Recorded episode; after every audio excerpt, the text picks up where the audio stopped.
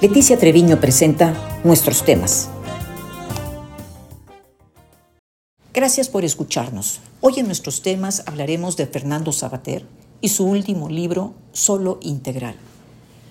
Con su tradicional estilo ameno, crítico e irónico, Fernando Sabater nos comparte en Solo Integral 63 artículos publicados entre 2015 y 2021 que reflejan su pensamiento sobre temas variados.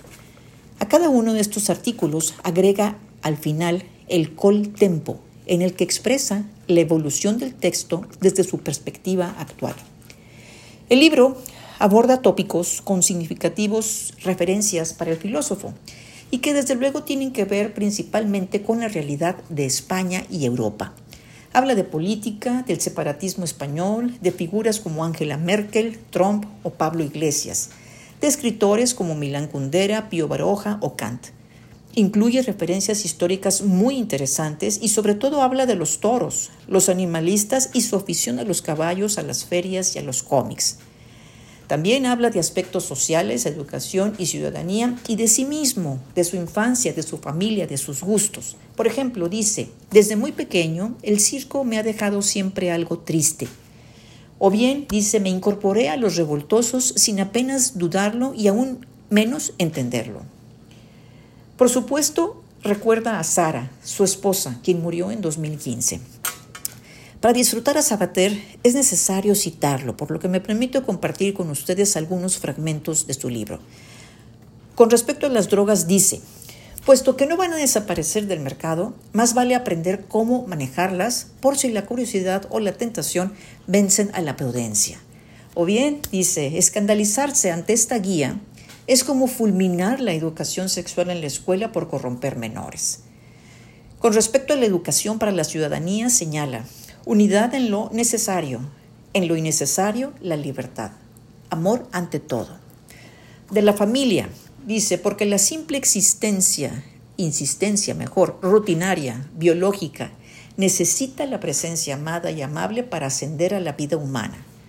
Sin la proximidad del amor, de este amor, estamos lejos de nosotros mismos.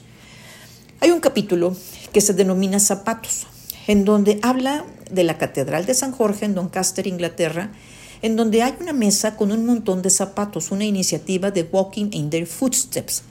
Ahí en esos mesa con los zapatos, estos zapatos pertenecieron a mujeres violentadas y cada par lleva un rótulo, como uno que dice gastados y tristes, como mi vida. En este capítulo Zapater dice, a veces la vida familiar transforma el ámbito amoroso en infernal.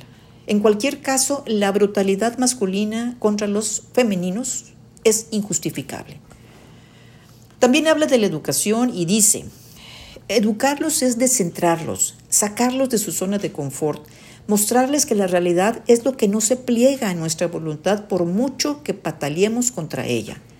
La educación no está destinada a cultivar lo que somos, sino a lograr que se transforme en lo que deberíamos ser. Sobre el amor dice, amar, como he repetido muchas veces, es dejar de vivir para algo y ponerse a vivir para alguien. Y el mejor regalo que podemos hacer a quien amamos es la alegría. De política, que también habla de política, señala la necesidad de que haya diferentes corrientes de pensamiento en los gobiernos. Señala, es falso que haya gobiernos de izquierdas o derechas, porque todos los parlamentos tienen grupos de ambas tendencias intermedios y necesitan medidas legales y sociales de ambos tipos. Si falta una de ellas, no estamos en una democracia, sino en un totalitarismo enemigo de las libertades públicas. El trasfondo de todas sus columnas es la libertad de pensamiento en responsabilidad altamente recomendable esta lectura. Gracias.